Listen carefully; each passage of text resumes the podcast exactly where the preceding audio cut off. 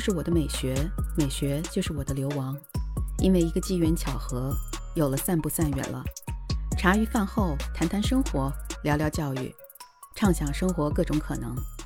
欢迎大家回到散步散远了，海兰你好啊，老白好。这期节目策划的时候啊，正好是世界杯进入决赛的时候，可真是太精彩了。对呀。呃，那天我店里营业了整个通宵，那个有赌球的朋友啊，全都赢球了，大家都希望阿根廷赢。我一个人啊，在那个楼上裹着被子，一直最后看到梅西捧到大力神杯，哎呀，真是了不起。确实啊，阿根廷等了整整三十六年。你也是支持阿根廷吧？我原本是更看好法国的，我家小朋友支持阿根廷，很多梅西和阿根廷的故事还是他告诉我的。梅西是真是牛啊！呃，彤彤还告诉我说，阿根廷前总统说，梅西如果赢了这届世界杯，就推选他做总统。他真要是愿意参选的话，还真的能当上总统。啊，其实观察大家支持哪个队是挺有意思的。就是一般人首先会支持自己国家，然后就是支持跟自己这些邻近的一些地域啊、肤色的国家。如果都不是的话，好像很多人都会选择这个两队当中好像稍微弱一点的一方。你记得那个克罗地亚对巴西那场吗？嗯嗯。然后我看到很多人都支持克罗地亚，是不是因为大家更希望看到这个弱者打败强者呢？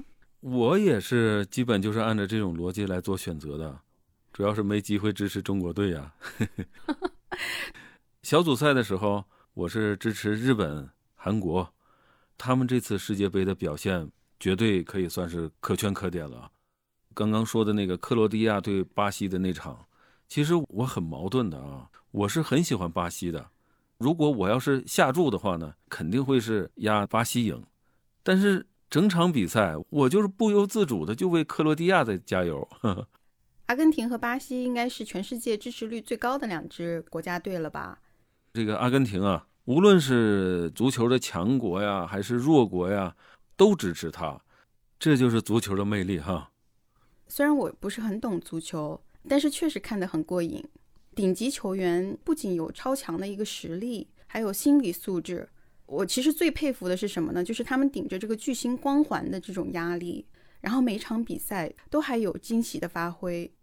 哎呀，一般人呢，这一辈子能牛一次就已经了不起了。结果你看人家梅西。啊，那是牛了 N 多次啊，是不是？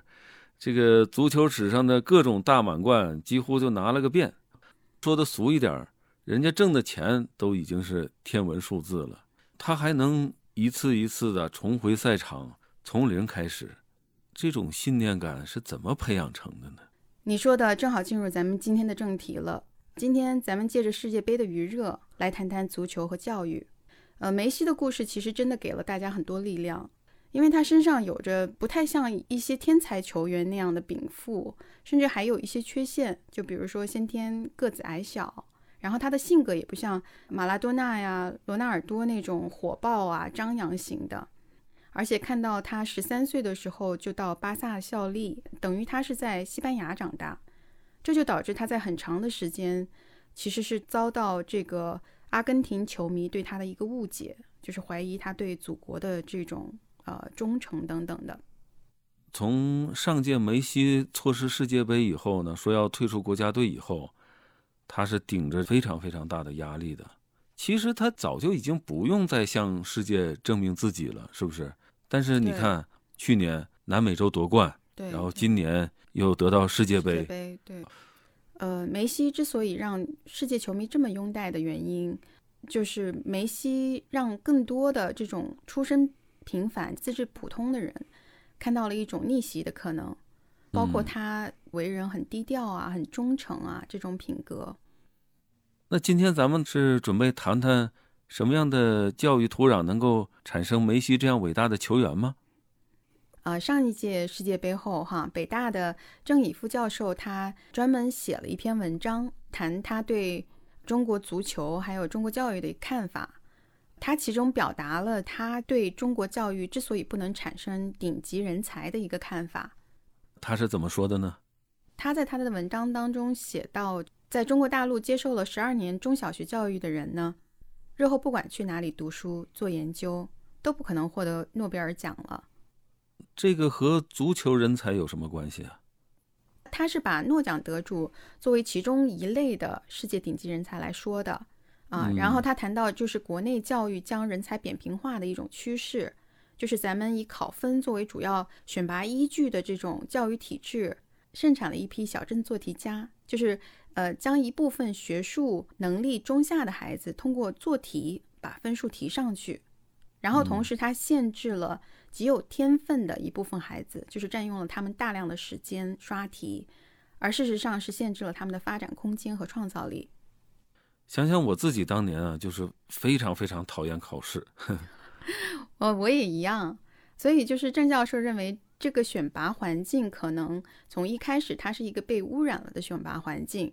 比如说，在这个环境里很难分辨出哪些孩子在某些科目上是真正优秀的啊，虽然他们的分数并不一定最高。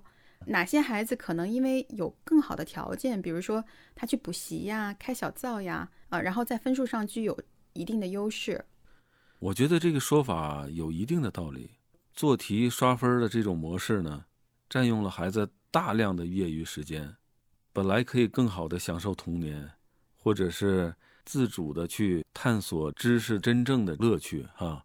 嗯，呃，陈丹青在中央美院做博士生导师的时候，他也抱怨过。就说他没有办法从那些通过标准文化课考试的学生当中找到具备真正有才华的这样的艺术人才。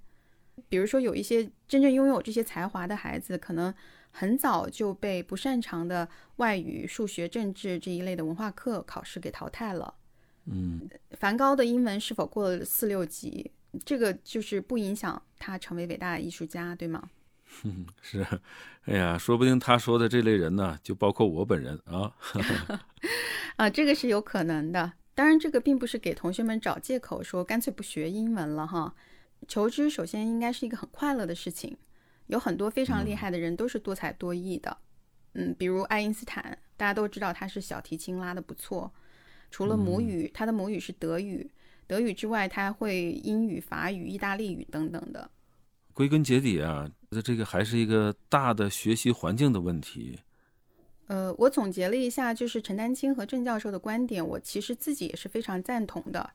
通往顶级人才的秘诀，其实说起来也非常简单，并没有什么别的，就是对某项事物真正的这种热爱、痴迷。呃，这个也是梅西成功的这个最根本的原因吧。那如果没有对足球真正的热爱，和这种使命感，他不可能坚持走到最后的，是吧？对，咱们在第一期的时候，我记得就讨论过，就是你热爱一件事情，还是被迫去做一件事情，这个效果是完全不一样的。然后梅梅西的成长过程当中，他离这个热爱的事物、渴望的事物，总是要踮着脚去够一够啊，才能达到其他人不需要努力就能得到的，就是比如说身高啊，比如说这个祖国球迷的对他的信任。中国没有伟大的球员的土壤，我觉得除了一些物理条件上的匮乏，哈，比如说呃人均足球面积这些数据，我觉得更重要的是在长期的应试教育当中，我们的这个倾向哈重文化课轻音体美，那么体育课、音乐课、美术课它本身不受到重视，然后他们课时还经常被压缩掉。拿体育课来说。现在据说开始强调体育课了。你你知道近几年这个跳绳培训班成为这个培训界新晋网红吗？我听说了，有针对于这个幼升小的小升初的跳绳达标的这种单项培训。对，一节课能收到两三百。我还是从小朋友的一个同学那里了解到的，就是小升初的这个跳绳的及格要求，就是男生是一分钟六十五个，然后女生是六十六个。女生还得多蹦跶一下，是吧？啊，对，然后，然后跳绳它只占这个体育成绩的百分之二十，嗯，还有比如说五十米跑呀，五十米接力呀，呃，仰卧起坐，然后肺活量啊等等的。哎呀，这及个格也是费老劲了哈。对，我觉得特别是对一些那个就是体育天分不太好的孩子来说。你说的就是我本人。哎呀，哦我我初中的时候，我的体育成绩可可可悲催了，真的。哎，我不是看你还跳街舞之类的吗？这个什么协调性啊，各种什么，应该还是不错的吧？不会很差吧？协调性我还可以，就比如说打个羽毛球啊，然后打个排球、游个泳，呃，但是考试考的是扔铅球、跑八百米，这些真的是要了我的命了啊！我记得初中升高中的时候，我的体育差点就不能达标，还是没有达标，我现在已经不记得。你说这样的这个硬性的达标要求，很有可能不能达到重视体育啊、强健体魄的初衷，反而我觉得会扼杀了孩子们对体育的兴趣呢。咱们这里其实可以借鉴一下邻国日本的一个体育教育。你看，咱们肤色相同哈，他们的足球真的挺让咱们亚洲人骄傲的，当然也是很不是滋味儿了。日本对这个体育啊，的确是非常重视的。呃，今年世界杯我也是非常支持日本队，因为我觉得呀，他们呢就是代表了这个咱们亚洲人在足球这项运动呢能达到一个更高的一个可能性。的确，就是比较一下两国的一个体育教育。日本文部省对于一些常规的体育运动制定了一个大方向的一个指导手册。呃，它没有给予一个特别硬性的一个达标要求，就是比如说每个学校它的具体目标会有所不同。比如说跳远，这个学校它不会去硬性的规定学生必须要跳多远的距离，它是要求是能够做到每一次比前一次有所进步。然后能够不断的超越自己就好了。嗯，我看到一位在日本的中国家长的一个现身说法，他说，老师每一次会给学生发一张跳远记录表，然后学生每次上完跳远课之后呢，就把自己当次的成绩记下来。啊，这所学校它的理念就是，他们认为作为一种教育，体育最重要的是培养运动精神。他们认为不断超越自己就是一种运动精神。嗯，对。体育教育的目的呢，就是为了强健体魄、磨练品格。应该在早期呢，是应该是以这个启发兴趣为主。有了兴趣以后呢，孩子们就自然就更容易坚持了。体育嘛，本来就应该是一种游戏，哪有孩子不喜欢玩游戏的呢？你说太对了，就是西方国家在体育方面也是非常重视，他们对体育课的这个重视程度，甚至有时候超过文化课。特别是那个 group sports，、就是团体运动，比如我们说的足球、篮球、橄榄球，还甚至赛艇这些团体运动，不同于咱们中国人擅长的这个单人项目，它里面有一个非常重要的，就是关于合作、协作的一个概念。不是都说咱们中国人在单人项目上一点都不输其他的国家，但是好像到了团体运动就成了一个永远的诅咒，这是为什么？咱们的教育嘛，鼓励个体竞争，在学校里比分数、比排名，父母们呢也是相互比较，谁家的孩子更优秀，分数高，上重点，再加上运动的时间又被课业压缩，那就更加缺乏机会去体验这种打团战的那种。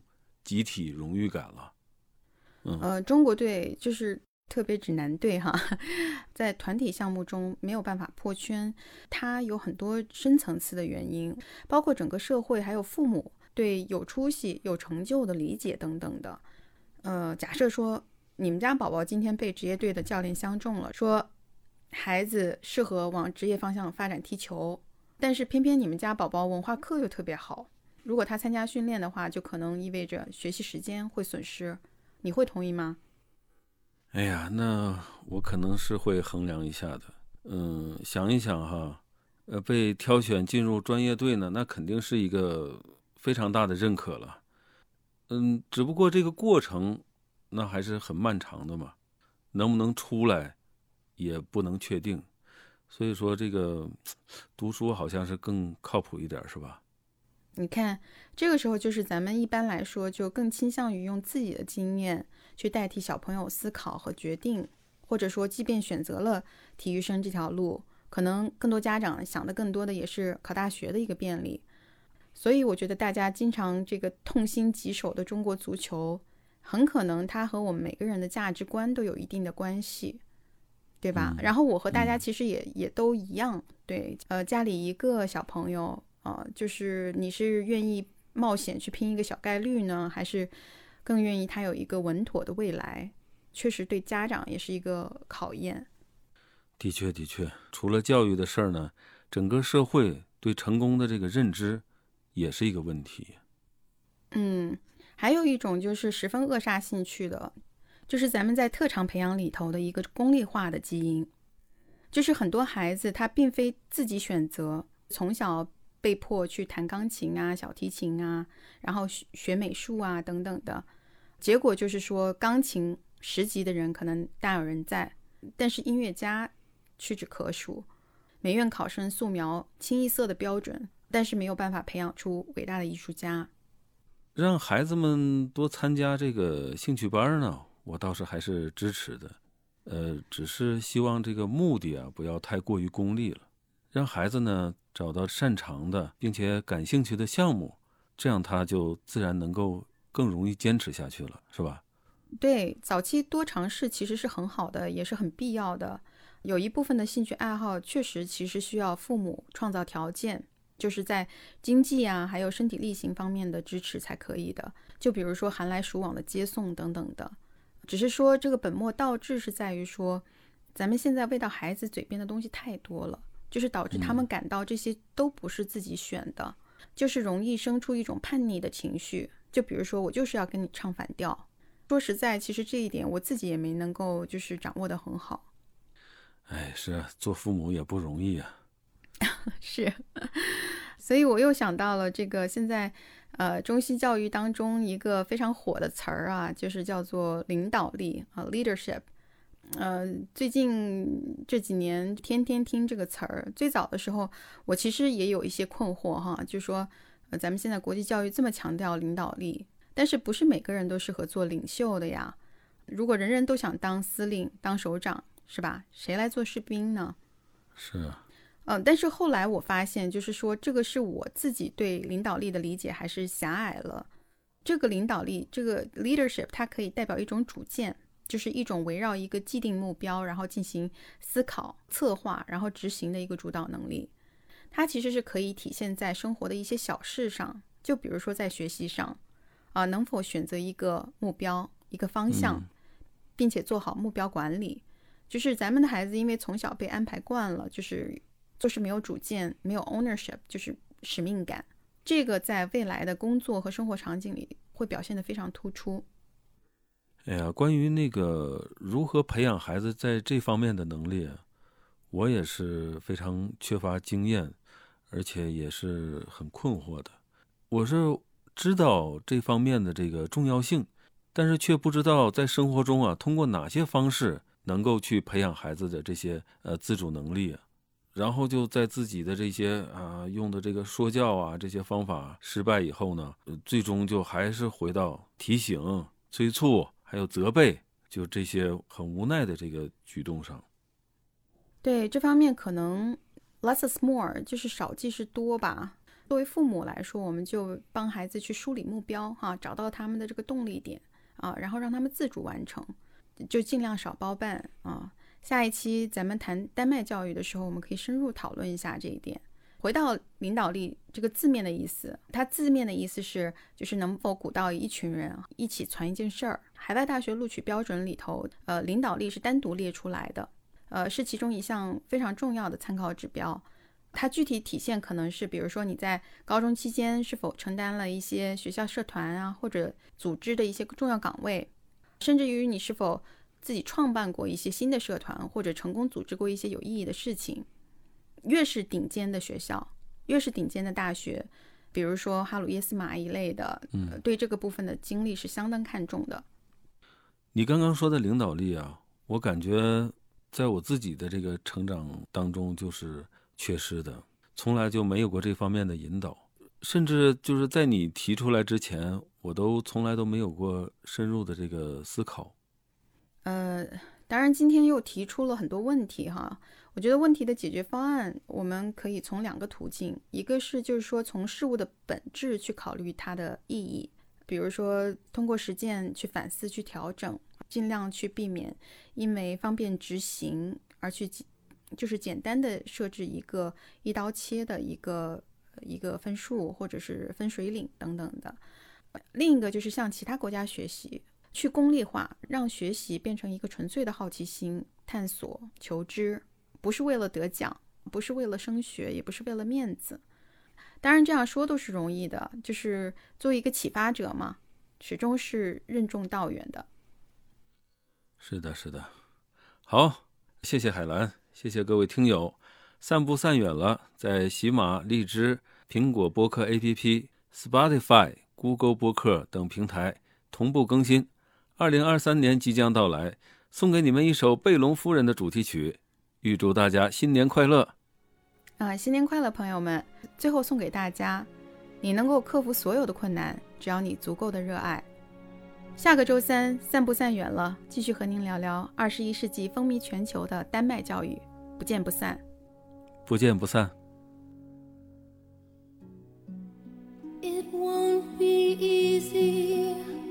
You'll think it's strange when I try. to explain how I feel that I still need your love after all that I've done. You won't believe me, all you will see is a girl you once knew, although she's dressed up to the nines at sixes and sevens with you.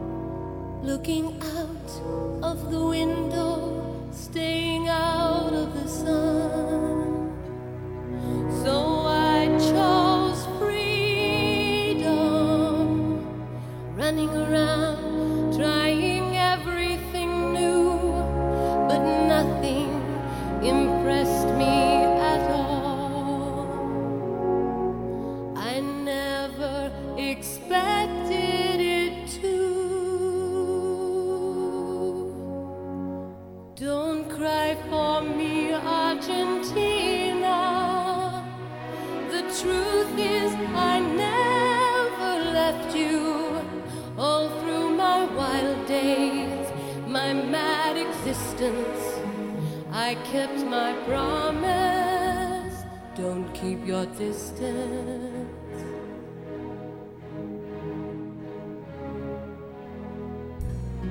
And as for fortune,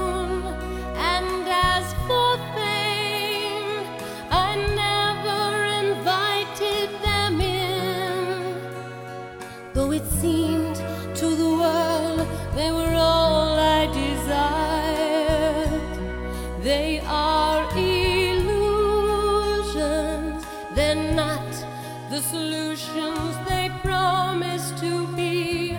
The answer was here all the time. I love you and hope you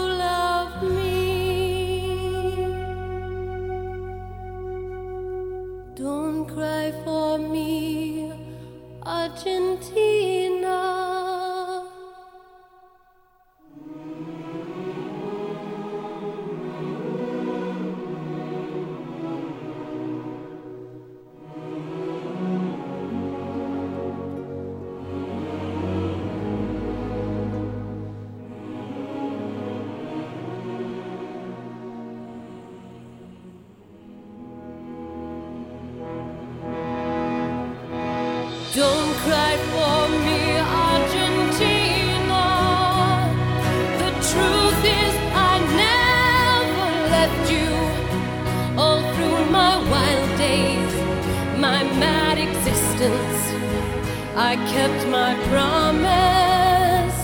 don't keep your distance. Have I said too much? There's nothing more I can think of to say to you.